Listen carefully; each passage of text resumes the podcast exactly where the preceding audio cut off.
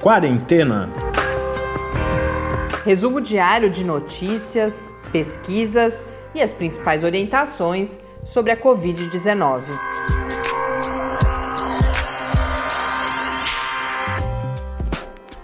Quarentena, dia 140. Olá, começamos nosso centésimo, quadragésimo encontro neste domingo aqui no Quarentena.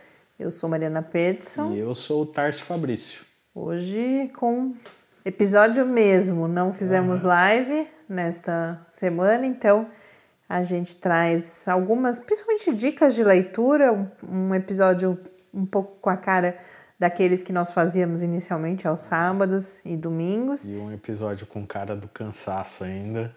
Mas tem poema no final, graças a uma sugestão, não, não veio deliberadamente como sugestão, mas inspirada, a escolha de hoje é inspirada em uma mensagem que a gente recebeu do Ícaro, que é nosso ouvinte aí que já vem conversando conosco.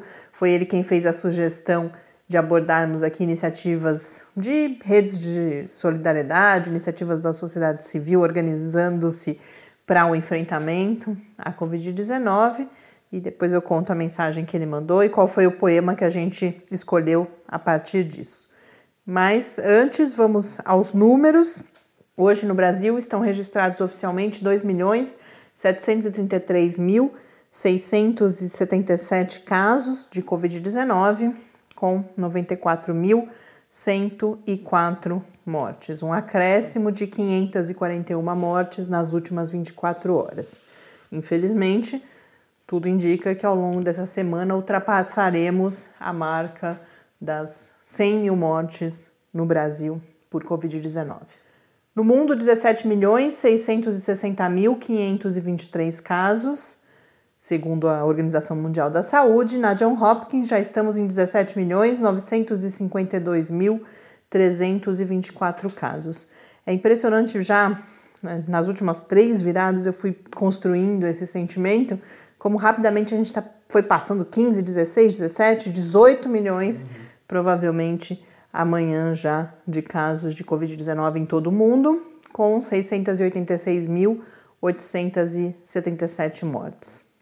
A América Latina ultrapassou mais uma dessas marcas simbólicas da pandemia.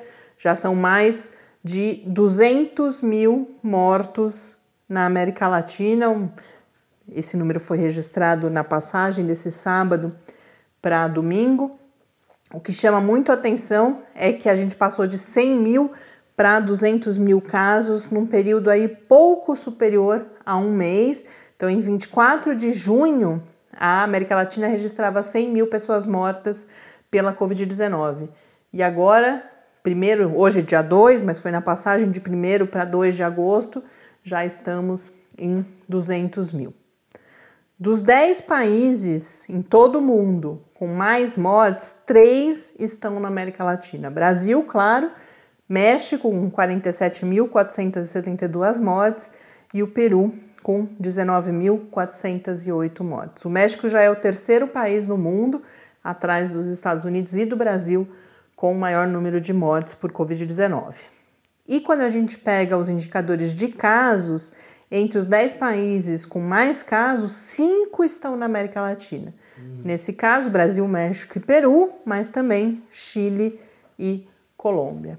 Então, preocupa muito a situação da pandemia já há bastante tempo, quando teve a emergência na China, depois a Europa foi o epicentro durante bastante tempo, e com a situação ali a gente começou a entender quão dramática era a situação. Depois o quadro se agravou nos Estados Unidos e em seguida, já aí, não, não sei precisar, mas há alguns meses, a Organização Mundial da Saúde alertou que o epicentro estava se transferindo para a América Latina e a gente vê a situação grave que a gente vem enfrentando. Então, não só aqui no Brasil, mas é importante a gente olhar para esses outros nossos vizinhos. Indo agora para as é, informações ou temas mais frios, como a gente chama no jornalismo, né? não notícias que acabaram de sair, mas textos que eu fui selecionando, que chamaram a minha atenção ao longo da semana. O primeiro deles é muito curioso, um texto publicado na Nature, uma reportagem, não é um artigo científico, que vai falar de uma polêmica entre virologistas, porque existe uma proposta do Comitê Internacional em Taxonomia de Vírus de, em outubro desse ano, votar uma proposta de um sistema de nomeação de vírus. Porque de fato existe um quadro em que não há muitas regras para dar nome aos vírus, e nesse sentido, segundo a reportagem, os virologistas concordam, mas você tem o grupo que diz que esta não é a hora para se debruçar sobre isso. E por quê? Porque várias outras coisas mais urgentes têm requerido a atenção e o trabalho e a energia desses virologistas. Por outro lado, há o time que diz que não há hora melhor, porque nos últimos anos cresceu muito devido principalmente ao desenvolvimento de ferramentas eh, genéticas ou baseadas na, na, né? na, na, genética, que permitiram a identificação e tem permitido a identificação de muitos vírus. Então, hoje em dia, por exemplo, os nomes são dados de acordo com o lugar em que o vírus é encontrado, o animal do qual ele se origina, ou como é o caso do SARS-CoV-2, da doença, da né, doença que, que, que causa. E isso gera uma certa confusão, e por isso, então, esse Comitê Internacional elaborou essa proposta que uh, prevê o quê? Que você tenha o nome dos vírus semelhante ao, ao que a gente vê para as espécies. Aliás, só, só fazer um registro. O SARS-CoV-2 é relacionado ao quadro que ele causa, né? Que a doença foi batizada de Covid-19. Ao contrário do primeiro vírus da SARS, que a doença ficou se chamando SARS. Isso. E a, a proposta do comitê, então, é que esse nome seja formado por apenas duas palavras. A primeira, primeira palavra seria o gênero, terminando em vírus, como por exemplo coronavírus. E a segunda palavra, para a segunda palavra, há três propostas: que seja uma palavra de origem latina, que é justamente como eu dizia, o que a gente vê para as espécies, animais, vegetais, ou que essa segunda palavra seja ou um número, ou uma letra, ou uma combinação de números e letras, ou que seja uma palavra qualquer, qualquer característica não latinizada. Porque uma das fontes de polêmica é justamente, ah, mas aí eu vou ter que estudar latim e saber como colocar o latim. E a polêmica se formou também porque esse comitê ele publicou essa proposta num periódico no dia 3 de dezembro e deu tempo até 30 de junho para que a comunidade internacional de pesquisadores da área se manifestasse. E vários agora se levantam dizendo: mas eu tinha coisa mais importante para fazer, o número de publicações cresceu muito, então eu não vi essa proposta e não e alegam, portanto, que não houve contribuições suficientes para embasar essa decisão de outubro. Parece uma polêmica de fato deslocada, fora de hora, mas é importante a gente lembrar que na ciência a questão do nome que se dá às coisas, aos conceitos, é algo importantíssimo, porque a ciência ela se constrói justamente nesse esforço coletivo, com diferentes grupos de pesquisadores produzindo conhecimento sobre as mesmas temáticas e os mesmos fenômenos, os mesmos organismos em todo o mundo.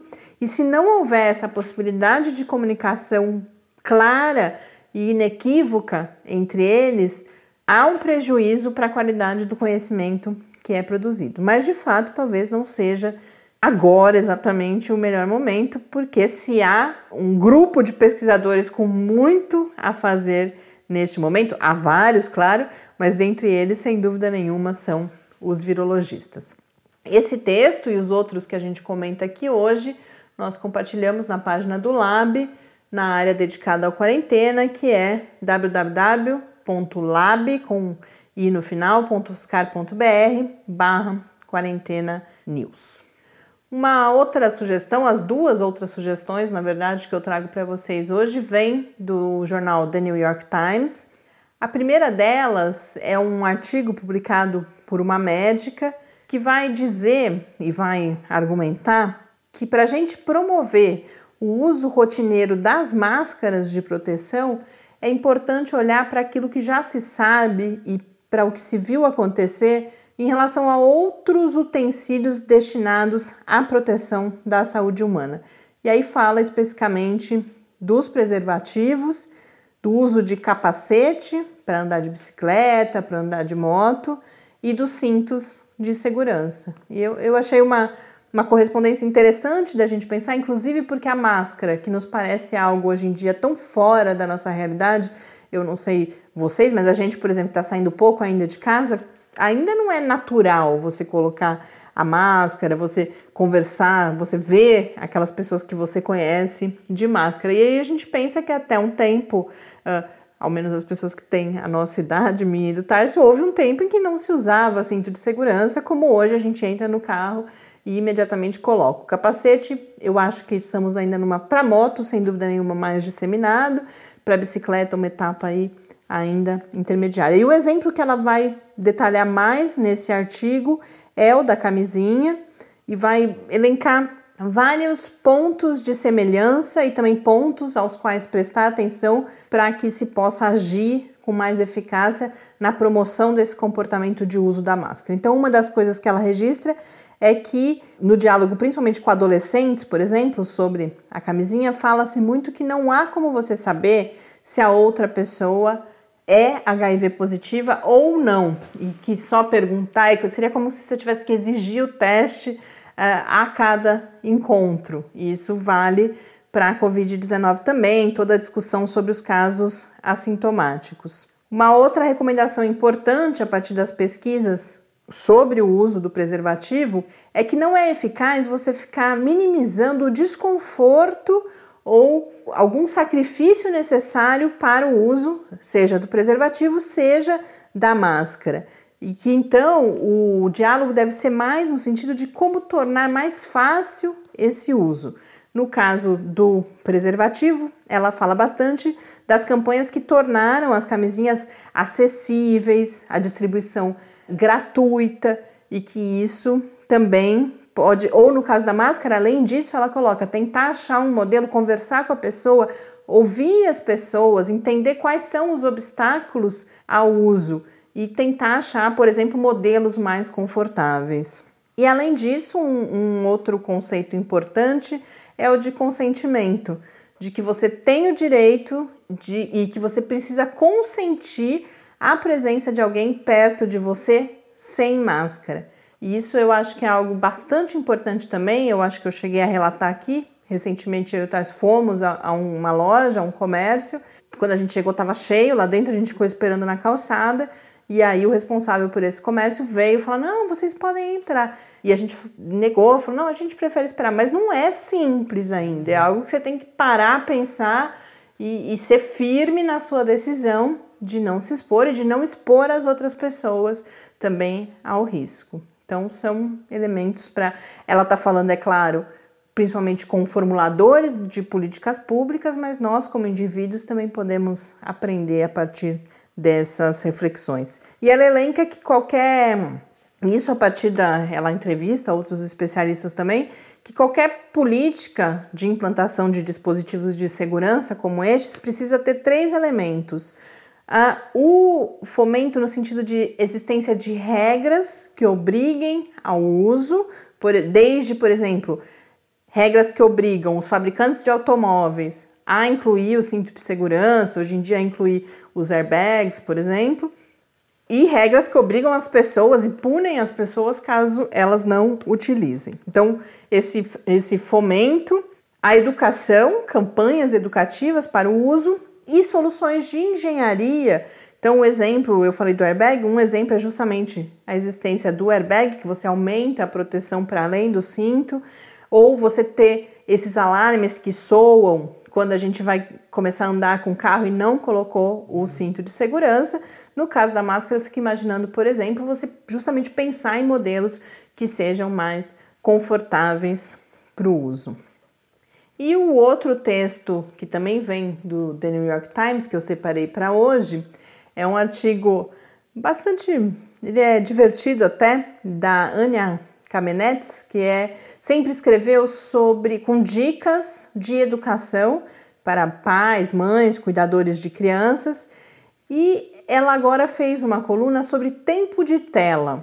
e que ela começa dizendo que ela antes se apresentava, antes da pandemia, como expert em cuidado com crianças e em tempo de tela, e que ela, como Sócrates, o que ela descobriu após a pandemia, após a experiência de estar em casa com as crianças tanto tempo, nessa situação de confinamento, é que ela não sabia absolutamente nada. Inclusive pede desculpa a quem já vivia essa realidade, porque ela fala: eu nunca tinha passado tanto tempo com as minhas crianças e tanto tempo sem o apoio de outros profissionais no cuidado com essas crianças e tendo que trabalhar, e o meu marido também tendo que trabalhar, essa situação que hoje em dia é familiar a maior parte das pessoas. E justamente ela coloca então que ela pede desculpa a quem já vivia essa realidade antes e se sentiu culpado ou constrangido diante daqueles conselhos que ela fala, que ela dava palestras no alto de palcos,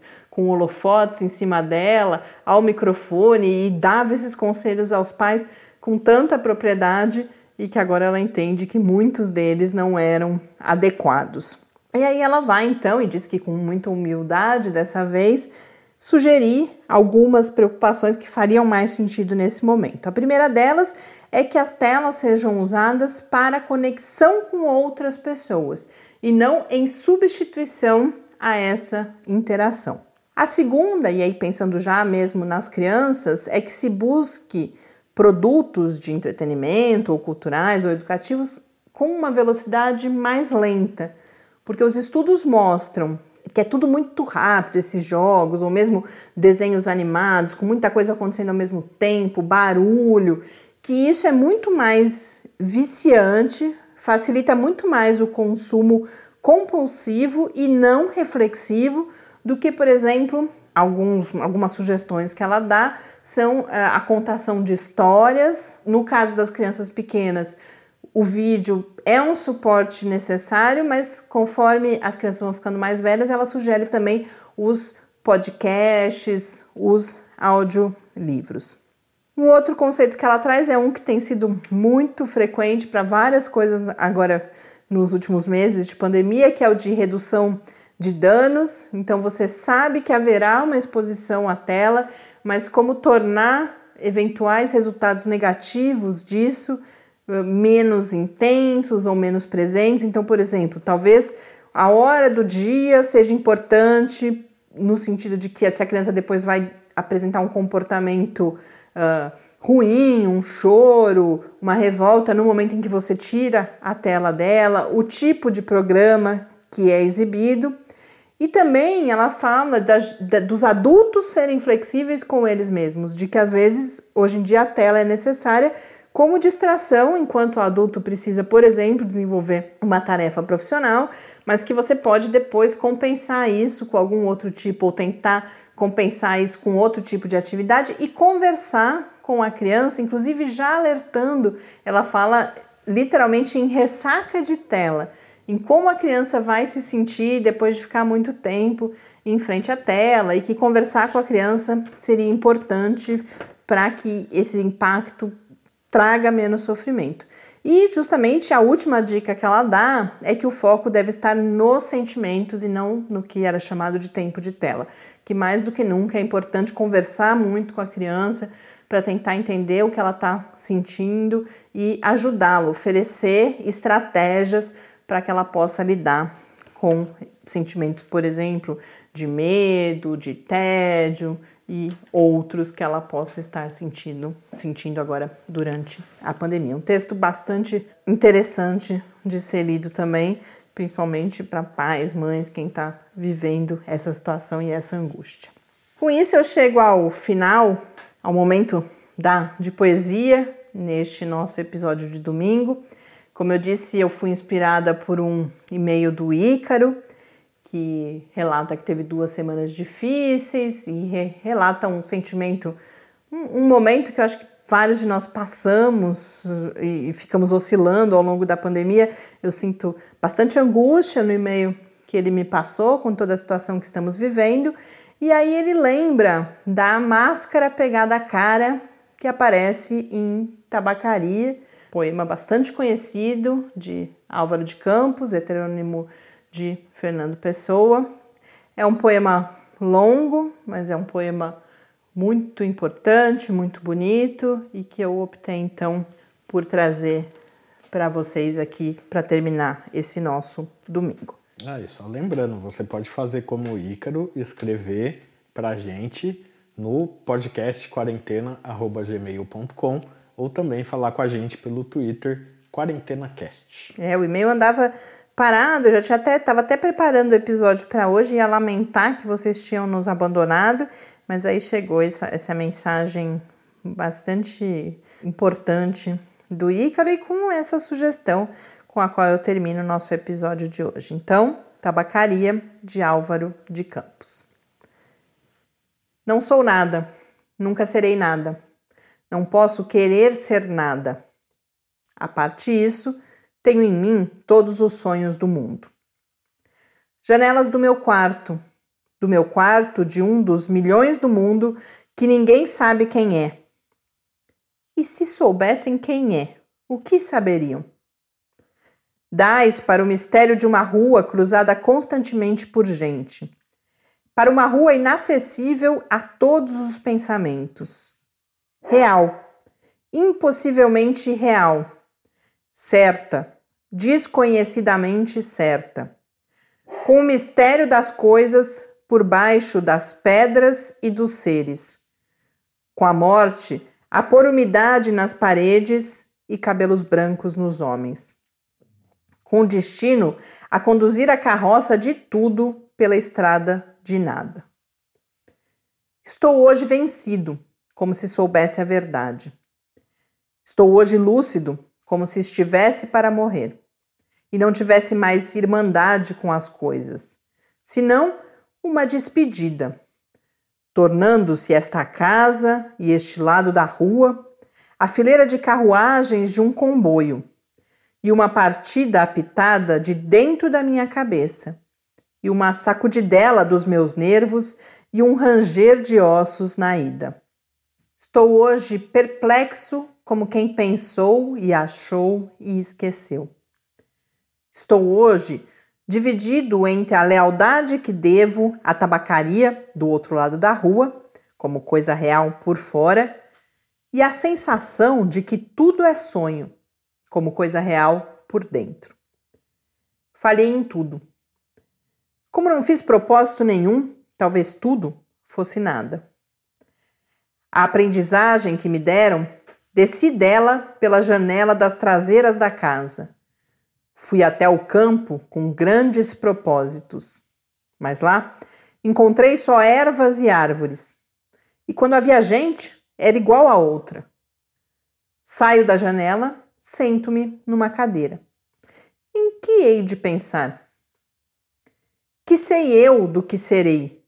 Eu que não sei o que sou. Ser o que penso? Mas penso ser tanta coisa. E há tantos que pensam ser a mesma coisa que não pode haver tantos. Gênio? Neste momento, cem mil cérebros se concebem em sonho gênios como eu. E a história não marcará, quem sabe? Nenhum? Nem haverá senão estrume de tantas conquistas futuras. Não, não creio em mim. Em todos os manicômios há doidos malucos com tantas certezas. Eu, que não tenho nenhuma certeza, sou mais certo ou menos certo? Não, nem em mim. Enquanto as mansardas e não mansardas do mundo não estão nesta hora gênios para si mesmos sonhando. Quantas aspirações altas e nobres e lúcidas, sim, verdadeiramente altas e nobres e lúcidas, e quem sabe se realizáveis, nunca verão a luz do sol real, nem acharão ouvidos de gente. O mundo é para quem nasce para o conquistar e não para quem sonha que pode conquistá-lo, ainda que tenha razão. Tenho sonhado mais que o que Napoleão fez. Tenho apertado ao peito hipotético mais humanidades do que Cristo. Tenho feito filosofias em segredo que nenhum Kant escreveu. Mas sou, e talvez serei sempre, o da mansarda. ainda que não more nela. Serei sempre o que não nasceu para isso. Serei sempre só o que tinha qualidades. Serei sempre o que esperou que lhe abrissem a porta ao pé de uma parede sem porta. E cantou a cantiga do infinito numa capoeira. E ouviu a voz de Deus num poço tapado. Crer em mim? Não, nem em nada. Derrame-me a natureza sobre a cabeça ardente, o seu sol, a sua chuva, o vento que me acha o cabelo, e o resto que venha se vier, ou tiver que vir, ou não venha. Escravos cardíacos das estrelas, conquistamos todo o mundo antes de nos levantar da cama. Mas acordamos, e ele é opaco. Levantamo-nos e ele é alheio. Saímos de casa e ele é a Terra inteira, mais o sistema solar e a Via Láctea e o indefinido. Come chocolates, pequena. Come chocolates. Olha que não há mais metafísica no mundo senão chocolates. Olha que as religiões todas não ensinam mais que a confeitaria. Come, pequena suja, come. Pudesse eu comer chocolates com a mesma verdade com que comes. Mas eu penso, e ao tirar o papel de prata, que é de folhas de estanho, deito tudo para o chão, como tenho deitado a vida. Mas ao menos fica da amargura do que nunca serei a caligrafia rápida destes versos, pórtico partido para o impossível. Mas ao menos consagro a mim mesmo um desprezo sem lágrimas Nobre ao menos no gesto largo com que atiro a roupa suja que sou, sem rol, para o decurso das coisas, e fico em casa sem camisa.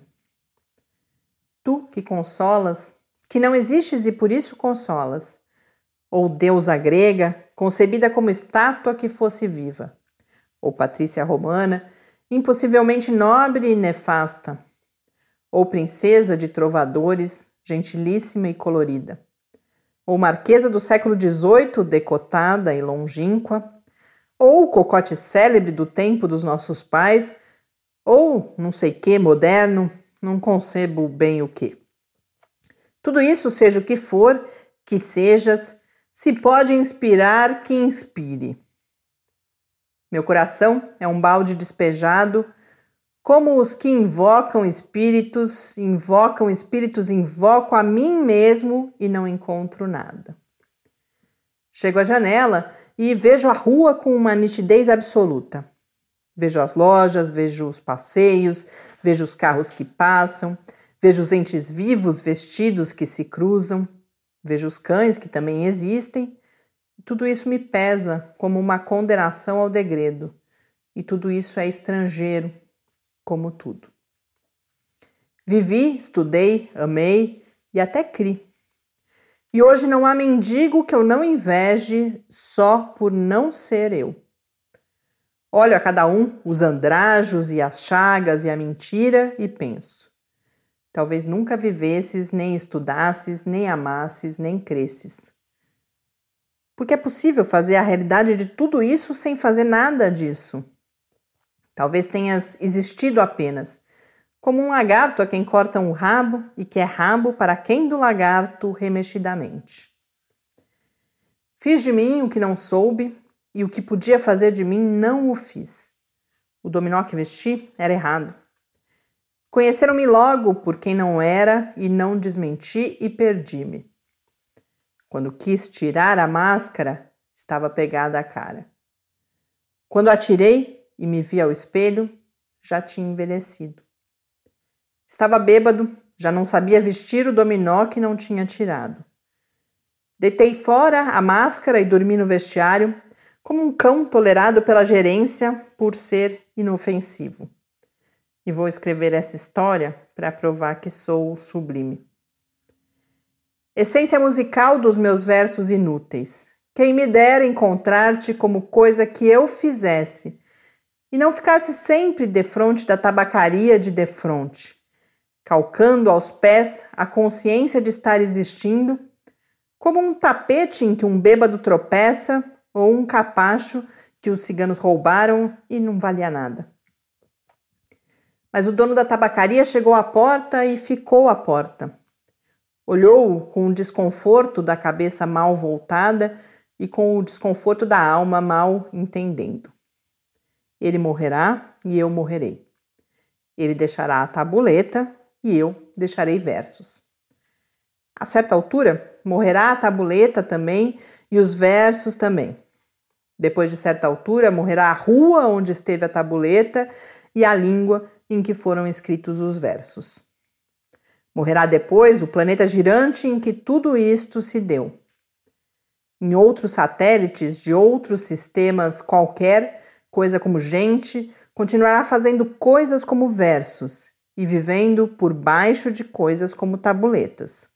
Sempre uma coisa defronte da outra, sempre uma coisa tão inútil como a outra, sempre o impossível tão estúpido como o real, sempre o mistério do fundo tão certo como o sono de mistério da superfície. Sempre isto, ou sempre outra coisa, ou nem uma coisa nem outra.